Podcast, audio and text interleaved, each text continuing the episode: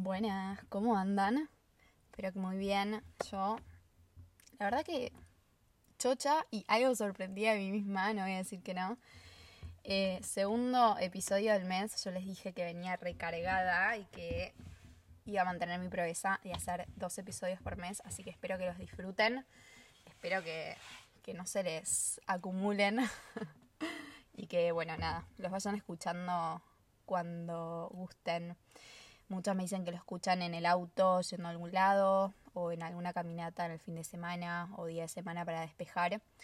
Y me encanta ser parte de esos momentos que se regalan para ustedes. Es un poco la intención del podcast, que me parece muy diferente que el estar scrolleando por Instagram, recibiendo 30.000 estímulos de diferentes personas al mismo tiempo. Así que, bueno, cumpliendo acá mi promesa, que no es nada poco, literalmente es como ganamos o perdemos confianza en nosotras mismas o en cualquier persona. Eh, para tener confianza en una misma y, y en un otro, es necesario que las promesas que se hacen se cumplan.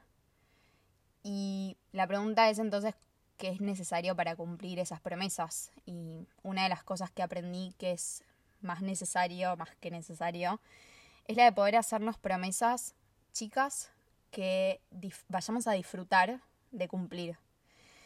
Y por otro lado, también poder priorizar y no hacernos 35 millones de promesas al mismo tiempo porque van a quedar algunas sin cumplir y si venimos con esa exigencia de hacernos 25 mil promesas y cumplirlas todas, esa misma autoexigencia va a hacer que aunque cumplamos el 85% de ellas, sintamos que igual no fue suficiente y que igual nos quedaron cosas pendientes por hacer. Y hablando un poco de autoexigencia y perfeccionismo, el episodio de hoy no les puedo explicar la resistencia y el cagazo de grabarlo, pero lo estoy haciendo igual, a pesar, o sea, con miedo, ¿no? Como creo que se trata bastante de eso, eh, no de no tener miedo, sino de tener miedo y hacerlo igual, porque valoramos la importancia, porque sentimos que hacerlo, al final de cuentas, va a ser mejor que no. Así que aquí estoy, eh, vengo a compartirles mi historia, la historia que a mí me gusta contarme, que no es la historia de, de cómo me enfermé o me separé de mí misma, sino de cómo sané, de cómo me conocí, de cómo me descubrí. Y eso incluye, obviamente, todos esos momentos en los que sentí que no, que no iba ni para atrás ni para adelante y que no era yo, pero sobre todo donde me gusta hacer foco es en todos los momentos en los que descubrí que al final no era tan poco suficiente como me habían hecho creer, que no estaba tan rota como como me hicieron creer. Obviamente que es algo que para mí es súper vulnerabilizante, pero la realidad es que cada vez que compartí mi historia hubo decenas, cientos, miles, dependiendo el espacio, pero muchas mujeres que salieron a decirme que se sentían igual, que no podían creer eh, lo mucho que resonaban con lo que yo compartía o lo mucho que creían que solo les pasaba a ellas y que había cosas que solamente se le habían ocurrido a ellas, palabras incluso, ¿no? Que, que tal vez exterioricé en algún momento y, que muchas creían que, nada, se les habían ocurrido eh, a ellas mismas y que era como algo de su cabeza, un mambo suyo. Y mm, compartir mi historia eh, me dio la posibilidad de hacer lo que amo. Siempre cuento cómo mi camino profesional y mi camino personal se fueron retroalimentando y encontrando. Y el propósito de este episodio es justamente eso, em, exponer, abrirme y que la que resuene y la que esté necesitando un espejo en el cual verse y en el cual reflejarse, em, una puerta la cual abrir y un camino nuevo por recorrer, que lo sienta como una señal y que mm, lo sienta como, como un atajo también. yo obviamente que siento que no tengo la verdad de nada, solamente tengo y a veces mi propia verdad para mí. Pero mm, lo que sí siento que, es parte de mi propósito es, es hacer este atajo, simplemente compartiendo lo que a mí me sirve y lo que yo aprendí a lo largo de mi proceso. Y si estás por tirarte a la pileta o por dar un salto de fe en empezar a vincularte con vos misma, con tu alimentación, con tu cuerpo, con tu gente, con tu trabajo, con cualquier área de tu vida desde otro lugar. Espero que esto resuenen un poco las palabras, que te abra caminos, que te abra la mente y que lo tomes como eso, como un como un relato que tal vez en partes te sientas identificada y tal vez en partes no, o tal vez lo, lo hayas vivido de otra manera, pero el solo hecho de, de, poder permitirte esa reflexión sobre tu propia historia para mí es lo que vale. Mi historia eh, empezó como la de todas en realidad porque tiene que ver con algo también de la niñez y de la, del proceso de, de crecimiento justo en, en, mi vida, cuando tenía 9, 10, 11 años, empezaron a dar muchos cambios muy rápido.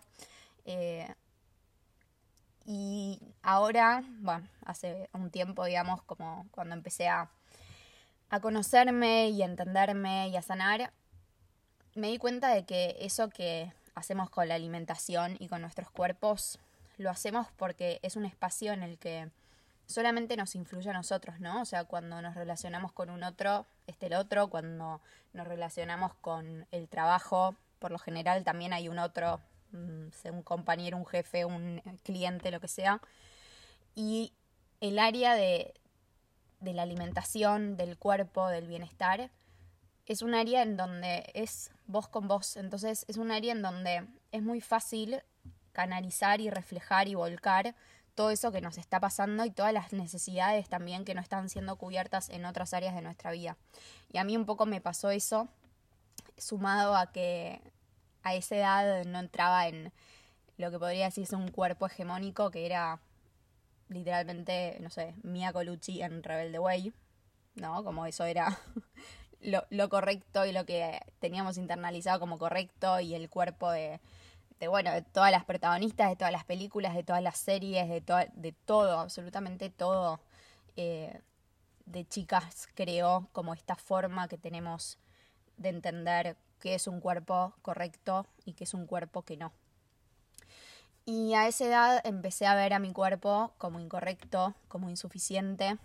A los 13 empecé a mirar las calorías y para los 14 ya me sabía las calorías de todos los paquetes, porque obviamente que en ese momento me alimentaba a base de productos light porque necesitaba conocer exactamente cuántas calorías, sobre todo en ese momento, cuántas calorías eh, entraban a mi cuerpo. Y, y, bueno, y eso lo tienen los productos, ¿no? O sea, vos abrís una banana y no sabes exactamente cuántas calorías tiene por el peso y qué sé yo. Y para los 15 años tuve como ahí un, límite, o sea, nunca fui diagnosticada con anorexia nerviosa, pero los criterios de clasificación, tengo bastantes opiniones al respecto, pero básicamente tuve como ahí un borderline, un límite con la anorexia nerviosa. Y a los 16 años empecé a aflojar un poco con, con esa restricción. Em, me acuerdo que a los 15 años me habían llevado nutricionista, ginecóloga, porque no me venía. Y bueno, mucha, mucha lucha, mucha pelea ahí con, con mi familia, conmigo y con mi alimentación. Em, en ese año también me diagnosticaron mi hipotiroidismo, Hashimoto, que seguramente en un ratito profundizo un poco más en eso, que es parte de mi historia también. Y me acuerdo que a los 16 años volví a comer cosas que no comía hacía más de un año. Que, por ejemplo, algo que me acuerdo era que me había permitido comer papas fritas, que hacía como un año que no las comía y para esa edad es un montón.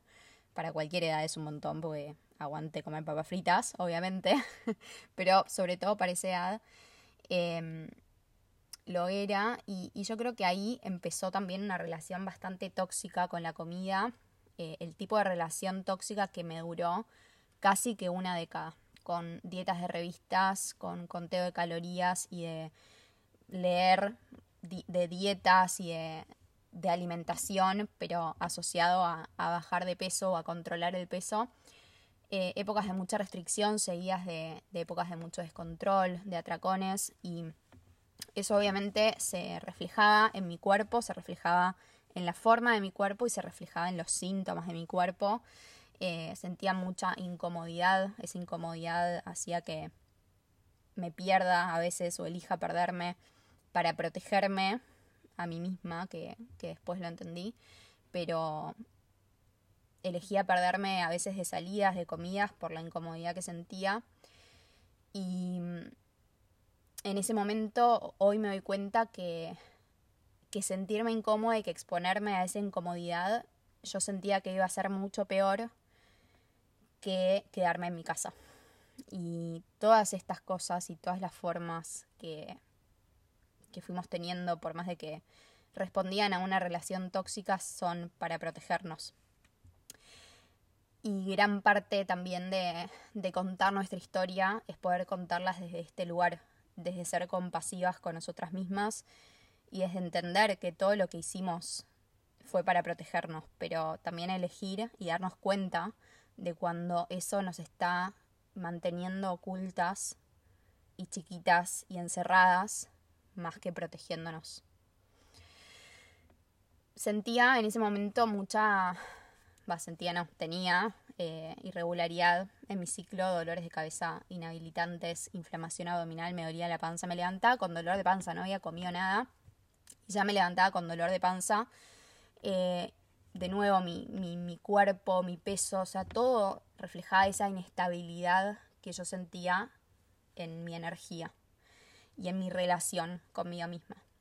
Y después de todos esos años de vivir de esa forma, en ese todo nada, en ese arranco, desbarranco, controlo, descontrolo, em, fue el feminismo, y tengo que decirlo, fue el feminismo lo que me hizo darme cuenta de que estaba sometiendo a mi cuerpo a un sistema que me había enseñado a maltratarme, que me había enseñado a, a ver a mi cuerpo como, como incorrecto y como insuficiente. Y cuando me di cuenta que, me, que resonaba tanto con eso, me di cuenta también de todos los pensamientos con los que ya no resonaba. Y paralelamente empecé a conocer el mundo de la alimentación basada en, en plantas, en alimentos reales. Y si bien en ese momento me permití soltar el concepto de lo light y de lo restringido en calorías y todo, mi vínculo con la comida seguía siendo desde la exigencia y desde el perfeccionismo. O sea, mi alimentación tenía que verse de cierta forma y eso no lo había soltado. Y eso hacía que me la pasé ansiosa alrededor de la comida, muy irritable. Y me acuerdo que en un momento, que hubo un momento en donde también todo eso empecé a exteriorizarlo, ¿no? Porque antes también sentía que tenía que sostener un personaje en donde tipo, ay, no, yo no tengo ningún mambo con la comida ni con mi cuerpo, no, yo como de todo, no sé qué. Bueno, en un momento empecé empezó a rebalsar todo eso y empecé a exteriorizarlo y, empecé a criticar también con el mismo ojo que criticaba a mi alimentación, la alimentación de, de mi pareja, de mi novio. Y a veces pasa que solo podemos ver eso que tenemos dentro cuando lo volcamos fuera. Y a veces realmente es la única forma que encontramos para verlo de frente porque adentro nuestro está tan como encastrado en ese rompecabezas que venimos siendo, que solamente sacándolo afuera y viéndolo fuera de vos es que lo podés identificar. Y mm, cuando el otro nos devuelve una forma diferente de ver las cosas o nos pone un límite eh, con eso que estamos como queriendo transferirle y adjudicarle, nos abre también esa posibilidad de que esa forma es también posible para nosotras y eso es un poco lo que me pasó a mí. Empecé a, a observar y a reconocer qué admiraba yo en la forma de, de ser de otra persona, de relacionarse, sobre todo con la alimentación y con el cuerpo de otras personas, no solamente de mi novio, sino de otras personas, ¿no? Como esto de... Yo me acuerdo que, admiraba las personas que decían, ay, no tengo más hambre y dejan tipo tres ravioles en el plato. Para mí era como impensado eso. O sea, si estoy comiendo ravioles me los voy a comer todos porque no sé cuál va a ser la última vez que coma ravioles. Eh, y es muy loco porque todo lo que nos molesta de un otro, nos molesta porque nos toca algo adentro nuestro que es igual a eso. Si no, no habría un movimiento interno que haría que vos prestes atención. Pasaría de largo. Pero lo bueno de ese espejo es que también funciona a la inversa. También todo lo que admiramos en un otro, lo admiramos porque toca algo dentro nuestro que es en esencia igual a eso y que a veces es cuestión de darnos el permiso para poder empezar a experimentarlo. Y eso requiere también de dejar de contarnos la historia que nos enseñaron a contarnos de que vos no podés hacer A hasta que no llegues a B. Cuando tengas A, recién vas a poder B. Y son excusas que, nuevo, no es que nos están protegiendo o que nos están educando en un paso a paso, solamente nos están dejando en el lugar en el que estamos. Y cuando ese lugar es incómodo, tóxico, negativo, estresante, irritante, ese no es tu lugar. Naturalmente, no podríamos, o sea, por una cuestión de, instinto de supervivencia, naturalmente no podríamos hacer o pensar cosas que nos generen todo ese estrés en el cuerpo, porque es antiintuitivo, es anti-instintivo también. Todo lo que pensamos y decimos y hacemos que nos levanta todo ese estrés crónico en el cuerpo es sí o sí adquirido. Y cuando me di cuenta de eso, dije, ok, si todo esto es lo adquirido, entonces, ¿yo qué soy? Y ahí fue cuando me di cuenta de que estaba en ese círculo vicioso, de que estaba en ese loop infinito del todo nada, del arranco desbarranco, del, del me exijo y me controlo y me estructuro y, al, mismo tiempo falto a mi palabra y me traiciono y, y, desconfío de mí misma, desconfío de lo que voy a hacer y me propongo 350 millones de cosas y no hago ninguna. Y que era todo parte del mismo loop. Y del loop y al espiral hay un salto de confianza. Y ese salto de confianza para mí tuvo que ver con haberme propuesto que mi prioridad sea mi paz mental. Y creo que el primer cambio de chip estuvo ahí, en dejar de priorizar lo que el resto iba a opinar de mí, dejar de priorizar cómo esperaba o cómo, cómo tenía la idea de que se tenía que ver mi cuerpo. Y empecé a tratar a mi cuerpo como un templo y créanme que fue mucho el tiempo tratándolo como un basurero. Y lo mismo hice con, mi cabeza y, y limpié Instagram de todas las cuentas con las que no resonaba, que me levantaban estrés, que me levantaban sentimientos de insuficiencia y me puse en guardiana de mi energía. Em, empecé a priorizar mi paz y aprendí en ese camino y en ese proceso, y esa es la, la historia que me gusta contarme, que la autoexigencia no era lo que me hacía hacer más o mejor, solamente me hacía disfrutar menos. Y, y que la autoexigencia también es la cabeza exigiéndole al cuerpo que vaya a una velocidad y a una intensidad mucho más elevadas de las que puede ir. Y en el momento en el que yo más sufrí mi autoexigencia, que estuvo muy a flor de piel en mi, en mi alimentación y en mi cuerpo, mi tiroides le terminó avisando a mi cuerpo que ponga un freno de mano para no consumirse a sí mismo. Y me di cuenta de que me enojé muchísimo tiempo con mi hipotiroidismo eh, autoinmune y no fue más que mi cuerpo salvándome de mí misma y de mi mente envenenada por todas las exigencias de la sociedad. Me di cuenta también de que mi cuerpo siempre estuvo de mi lado y que pasé muchísimo tiempo y energía estando enojada con él por cómo reaccionaba, por cómo se manifestaba, por, por cómo se veía. Y todo lo que mi cuerpo expresaba en, en dolores, en síntomas, en desequilibrios, era un reflejo de ese vínculo, de esa, de esa forma en la que había aprendido a observarme. Eran avisos, eran mensajes, era mi cuerpo hablándome y comunicándome, todo eso. Y me di cuenta también de que el perfeccionismo que tenía solamente me estaba robando disfrute y que me, estaba alejando de hacer las cosas que, que amo hacer desde el disfrute. Y, y dejé de hacer muchas cosas por creer que no era lo suficientemente buena.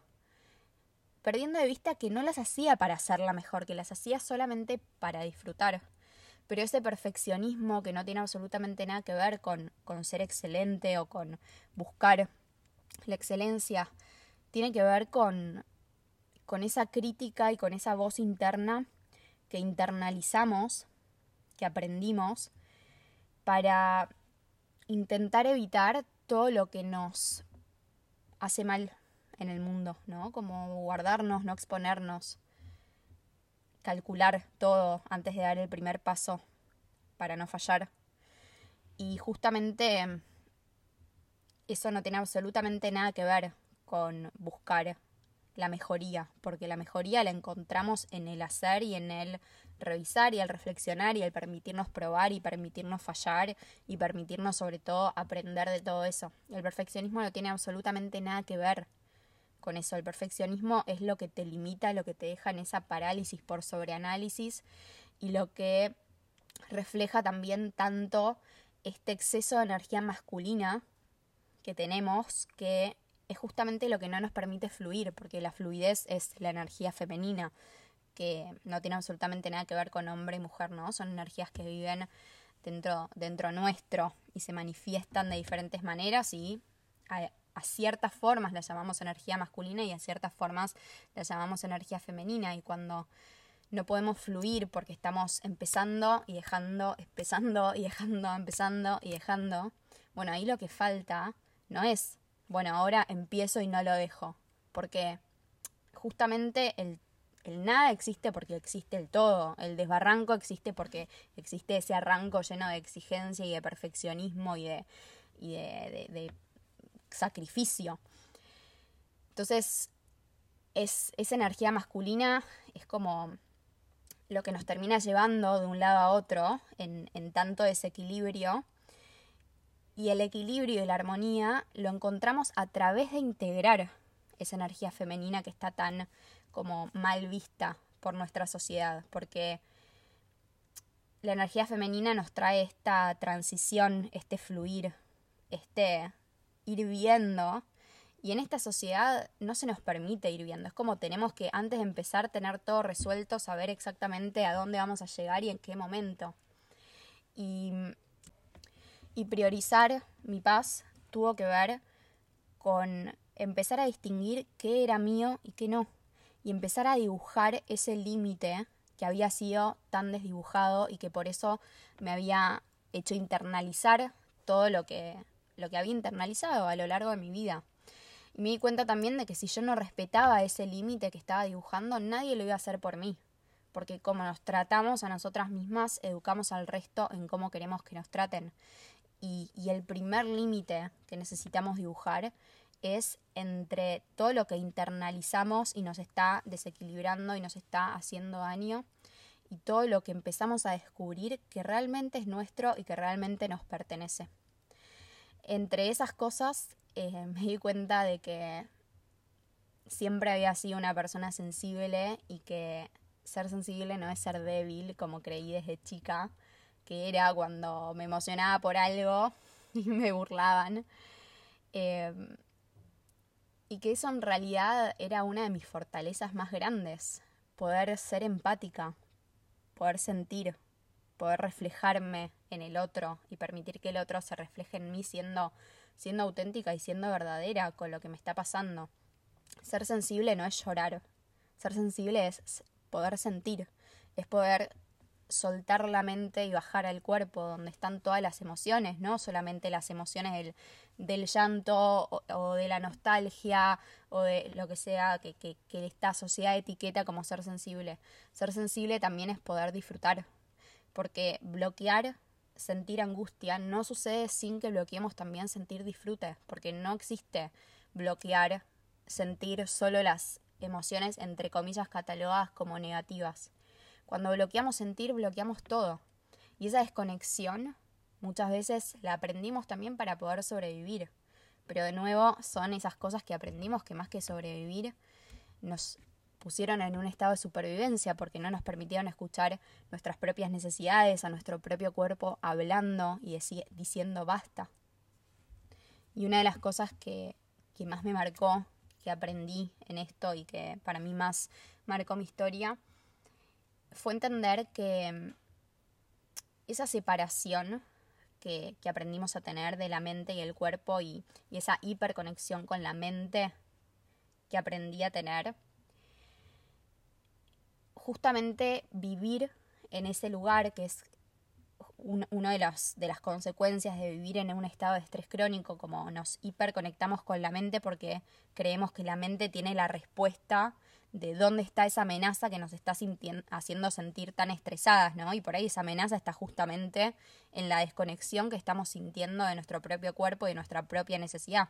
Pero esa, esa separación entre mi mente y mi cuerpo fue justamente lo que no me permitió sentir cuando necesitaba sentir, cómo me hacía sentir estar haciendo lo que estaba haciendo, estar dietando de esa forma, estar exigiéndome de esa forma, estar exigiéndome hacer, cumplir, tener que, deber.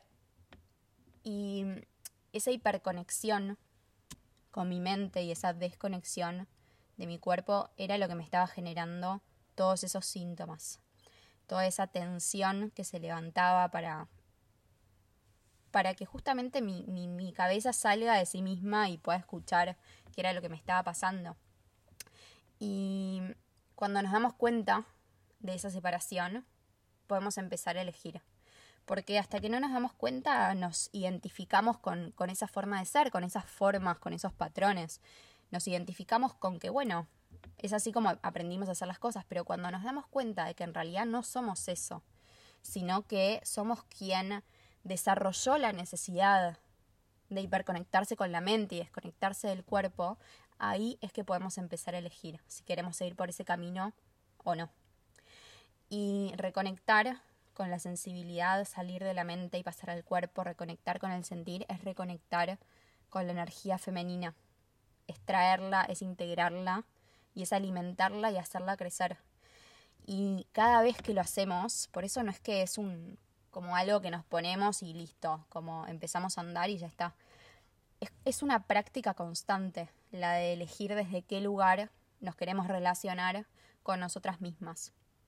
Si lo queremos hacer desde esta exigencia, desde este hacer, desde este cumplir, desde esta estructura, desde esta parálisis por análisis, de esta hiperconexión con la mente, o si queremos pausar, abrir ese espacio que nos permite elegir y elegir el camino de la intuición, de la sabiduría interna, de la escucha, del cuerpo, del sentir, del percibir, que tiene que ver con la energía femenina.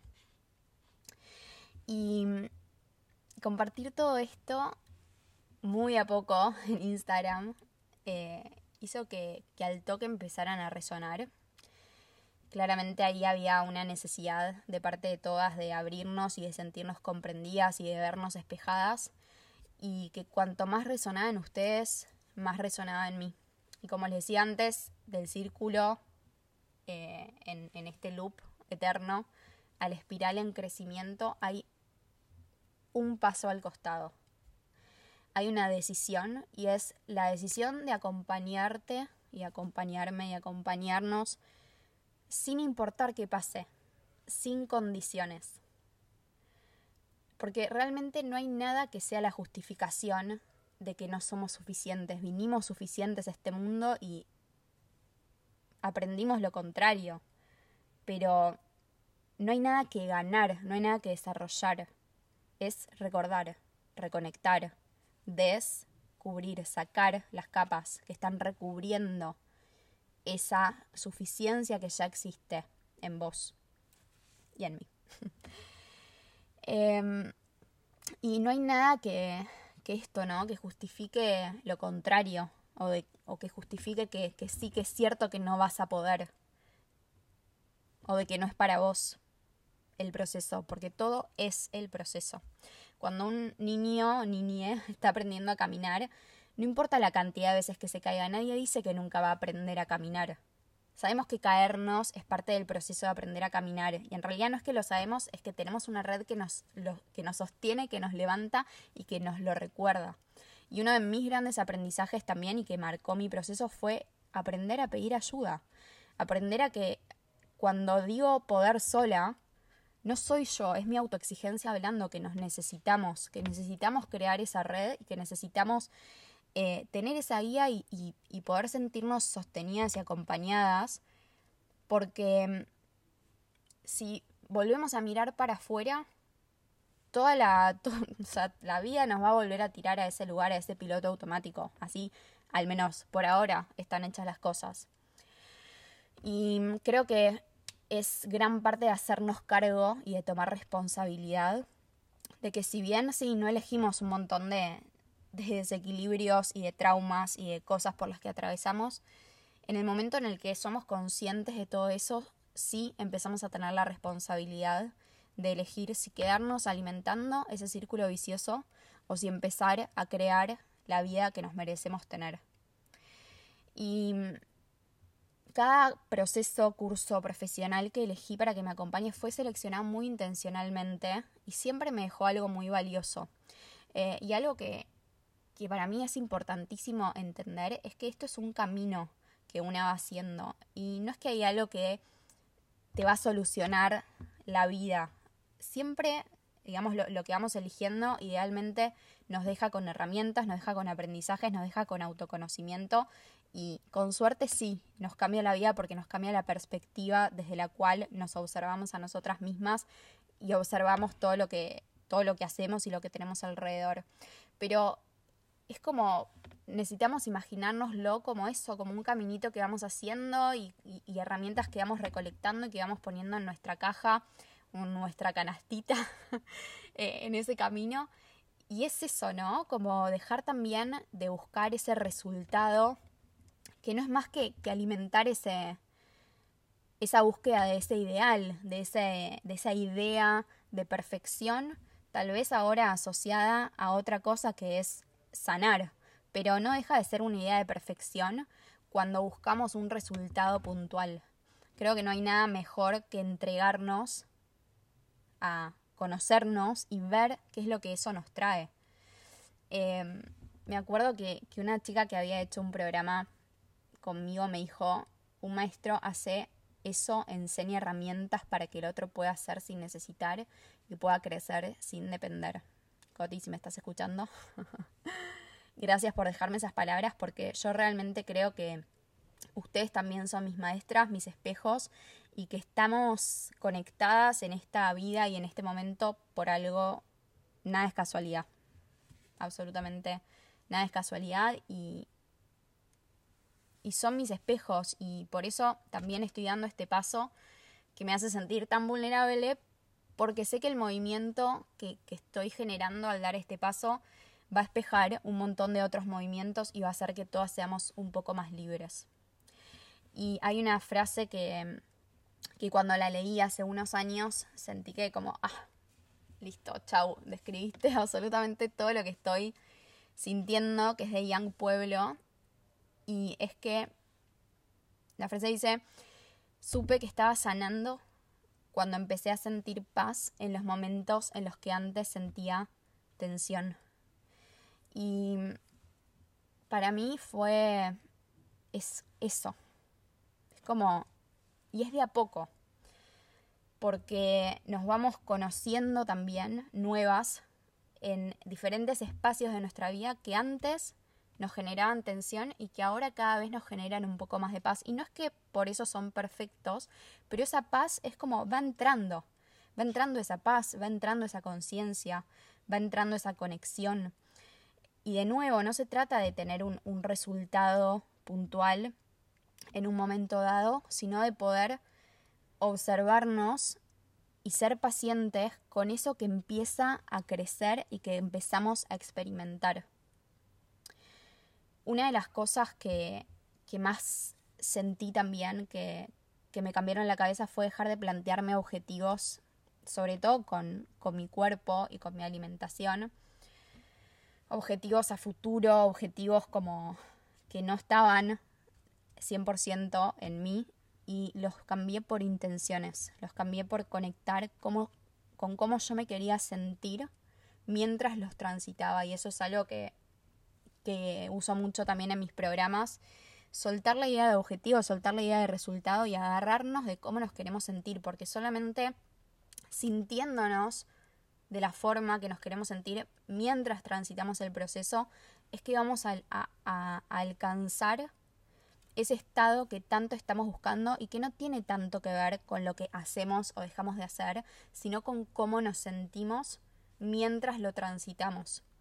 Y lo, lo sé y confío tanto en eso porque es como si todo lo que hubiésemos estado experimentando antes fuese lo contrario. Porque cuando hacemos algo desde la exigencia, o sea, desde la intención exigente, desde la intención perfeccionista, desde la intención del control, terminamos encontrando exigencia, perfeccionismo y control en el camino también. Y eso después, o sea, a veces se ve como control, pero también se ve como descontrol, que son las dos caras de la misma moneda. Se ve como arrancar con toda, pero se ve también como desbarrancar con toda. Entonces, cuando transitamos el proceso, desde esas intenciones y desde esos, desde esos sentires, por más de que no nos estemos dando cuenta porque estemos tan en la cabeza que nos desconectamos del cuerpo, estamos alimentando ese estrés, ese estrés que viene de la mano de esa autoexigencia, de ese control, de ese perfeccionismo. Porque realmente no se trata tanto de lo que hacemos o dejamos de hacer, sino de la percepción que tenemos sobre eso o sea, lo que pensamos y lo que sentimos con respecto a lo que estamos haciendo, la energía desde la cual nos estamos observando porque aprendimos a observarnos. Y cuando nuestra energía está desequilibrada, tenemos ese exceso de energía masculina y vamos a, a intuitivamente querer vernos de cerca, pero en lugar de buscar la conexión vamos a buscar el control, porque desde ese lugar la cercanía con una misma no es la conexión, sino el control. Y en lugar de, conectar con, con, la escucha, con la intuición, con el cuerpo, volvemos a conectar con la exigencia, con el control, con la mente. Biológicamente tenemos dos estados, o sea, biológicamente no existe el control. Biológicamente el control es estrés. Biológicamente la escucha es la relajación, porque escuchar nuestras necesidades es justamente lo que hace que se relajen. Cuando no escuchamos nuestras necesidades, esas necesidades van aumentando el volumen y aumentando el volumen y aumentando el volumen, mandándole la señal al cuerpo de que hay algo que no anda bien, que hay algo que está poniendo en riesgo nuestra supervivencia, nuestra integridad. Por lo tanto, se levanta el estrés sin importar de que eso venga justamente de la necesidad no escuchada o, si es algo externo. Cuando no escuchamos nuestra necesidad, aumenta nuestra ansiedad. Y biológicamente, ansiedad es estrés, es un síntoma del estrés. Entonces, siempre que hacemos las cosas desde esa energía, desde esa intención de la búsqueda del objetivo, de la estructura, del control, estamos activando el estrés. No importa si lo que estamos haciendo es supuestamente lo que nos dijeron que es más saludable. Si en el cuerpo circula estrés, eso es lo que estamos alimentando. Y el estrés crónico es la base de todas las condiciones que se dan de forma crónica en nuestros cuerpos, todos los desequilibrios que se repiten. Si hay algo, algún dolor, algún síntoma, algún signo que se repite en tu cuerpo, es el estrés el que está detrás de eso. Y a veces tiene que ver con lo que hacemos también, porque a veces nuestros hábitos alimentan ese estrés, esa inflamación, pero a veces, y, y a veces viene de la mano, obviamente, no es uno u otro, sino muchas veces los dos, tiene que ver con el lugar desde el cual los estamos haciendo. Y ese lugar desde el cual estamos haciendo es la energía con la cual estamos haciendo. Y esa energía es o femenina o masculina, o la integración de ambas, ¿no? Pero con desequilibrio en energía masculina, la que falta traer es la femenina. Y hay algo que me causa mucha gracia de esta mm, cultura de la del modelo médico hegemónico del que venimos, que es que muchas veces vienen y me dicen que en realidad no tengo nada, lo que tengo es estrés, ¿no? Como, no tengo nada, tengo estrés. Bueno, si tenés estrés, es estrés, entonces, y hay que crear una caja de herramientas, no hay que no, pero digo, está la posibilidad de crear una caja de herramientas para sanar ese estrés. Como si el estrés fuese nada y en realidad es la base de todo.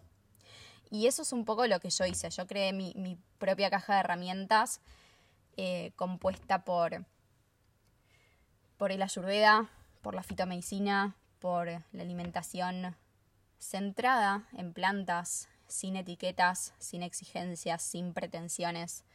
Em, me empecé a escuchar, empecé a um, respetarme lo que quería, sin poner, sin predefinirme con nada y ver qué es lo que mi cuerpo intuitivamente terminaba buscando y por eso hablo de una alimentación centrada en plantas porque yo pongo el foco en sumar y no en eliminar.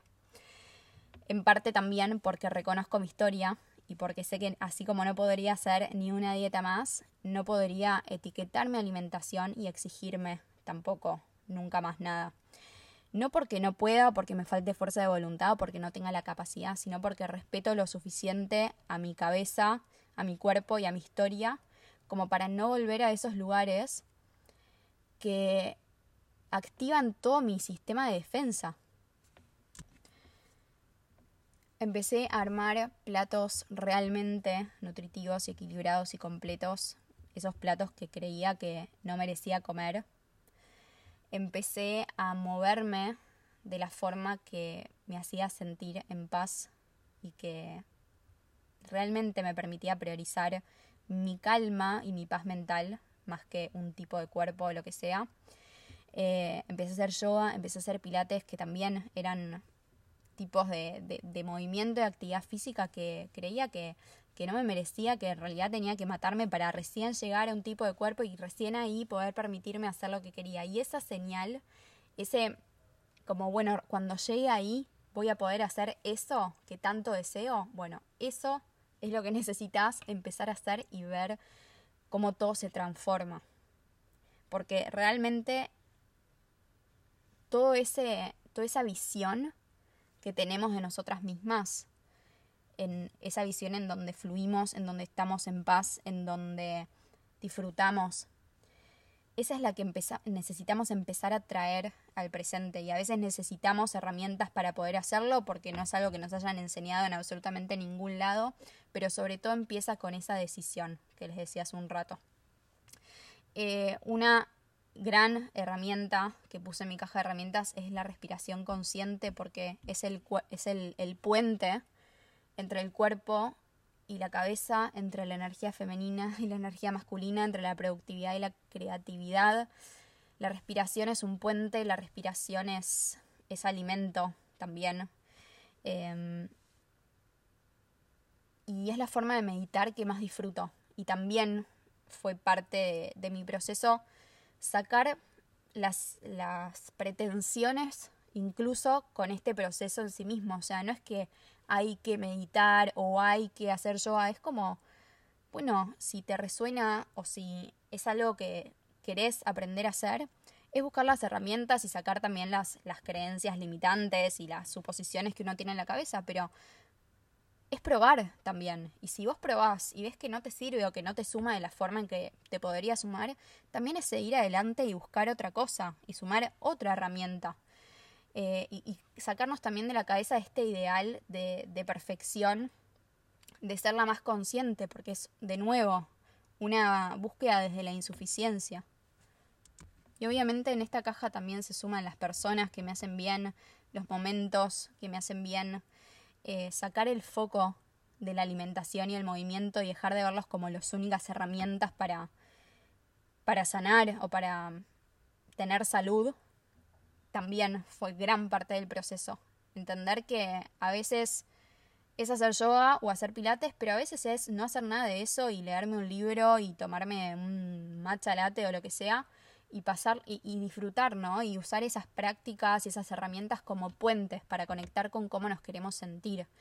Em, y obviamente también ser disciplinada y, entender qué es lo que me hace bien y, y, no dejar todo a la deriva, ¿no? Porque es esta estructura sobre la cual fluir, es esta disciplina sobre la cual ser flexible, es la integración de la energía femenina y la energía masculina.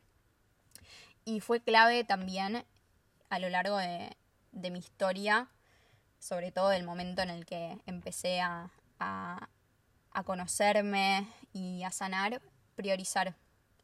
Priorizar espacios, priorizar áreas de la vida y decidir, bueno, ahora me quiero enfocar en esto, ahora me quiero enfocar en mi vínculo con el movimiento, ahora me quiero enfocar en mi vínculo con comer o no comer algo dulce a la noche, eh, ahora me quiero enfocar en mi vínculo con mis rulos, mi pelo, la naturalidad de mi pelo, em, y así, ¿no? e ir avanzando y también soltar esto de esta idea sobrevalorada de ser mi mejor versión, porque yo creo que todas nuestras versiones son las mejores versiones cuando estamos siendo auténticas con cómo nos estamos sintiendo y con lo que estamos viviendo. El proceso de, de conocernos y de sanar no puede ser un paréntesis en la vida, es la vida, es parte de la vida. Estamos, es eterno este proceso y es un viaje que necesitamos aprender a disfrutar y a verlo como parte de la vida y no caer en esta rueda de nuevo de que hasta que no esté lo suficientemente sana, entonces no puedo exponerme, entregarme. No, o sea, necesitamos reconocer esa, ese proceso como, como una constante también para sacarnos la idea de que hay gurúes o personas que tienen todo resuelto en la vida. No, estamos en la misma. Eh, solamente que hay espacios de la vida donde, por ejemplo, yo elegí ganar más herramientas para poder guiar a otras personas en, en hacer eso. Pero eso no me hace a mí la dueña de la verdad, como decía al principio. Em, y no hace que, que, yo esté como lista, ¿no? Como con un monio eh, y que no tenga ningún conflicto interno y lo pienso yo que deprimente sería, porque cuando dejamos de aprender, dejamos de vivir. Hace poco hablaba, em, estaba hablando del programa de ciclicidad femenina y hablaba de soltar lo conocido y entregarse a este nuevo camino, a este nuevo paradigma, a esta nueva forma de observarnos. Y en ese momento se me vino a la cabeza, ustedes saben que yo soy muy como las metáforas visuales para explicar y para, para entender, a mí me sirven para, para conceptualizar y me lo imaginaba como el salto de una liana a la otra. Y para saltar de una liana conocida a la que estamos 100% aferradas, necesitamos confiar en nuestra capacidad de saltar y agarrarnos de lo otro. Necesitamos confiar en que es posible, pero también necesitamos saber a dónde estamos saltando no saber el final ni saber todo, pero sí saber a dónde estamos yendo y qué es lo que estamos cambiando. Y por eso es que hago también estos podcasts y estos contenidos que son gratuitos para que seamos cada vez más las personas que conocemos esta forma de vivir en donde no es el sacrificio el, proceso y el objetivo. Así que gracias también a ustedes por compartirlo y por recomendarlo porque entre todas estamos generando esta red y colaborando para que seamos cada vez más las personas que nos liberamos de toda esa exigencia y de toda esa cultura de, escasez, de sacrificio, eh, que también está contaminada por mucha vergüenza y por mucho silencio. Por eso nos sorprendemos tanto cuando hay alguien que atravesó exactamente lo mismo que nosotras, porque no se habla de esto. Recién ahora, ¿no? Por suerte somos cada vez más las que nos abrimos. Y algo que también fue como muy, muy clave de mi historia y que lo hablo un montón, es que en, esta, en esa primera parte de, de mi proceso, cuando empecé a, a reconocer que hay, había un montón de estructuras y de pensamientos y de creencias que no eran mías, sino que eran aprendidas, cuando empecé a, a verlas y al mismo tiempo empecé a descubrir mis propias formas y mis propias creencias, esas que me daban paz, que me permitían disfrutar, que me hacían sentir más libre, sentí mucha contradicción, como qué parte es real, quién soy yo y qué es lo aprendido, y siempre que me hice esa pregunta, volví a mi intención, que era estar en paz, sentir paz. Entonces, ¿qué me hace estar en paz? Eso soy. La contradicción es parte del proceso de deshacerse de creencias que nos limitan y, de empezar a encontrar lo que realmente resuena en cada una de nosotras. La, contradicción nos hace humanas. Lo importante es constantemente estar haciendo el ejercicio de priorizar esa intención, de priorizar esa paz.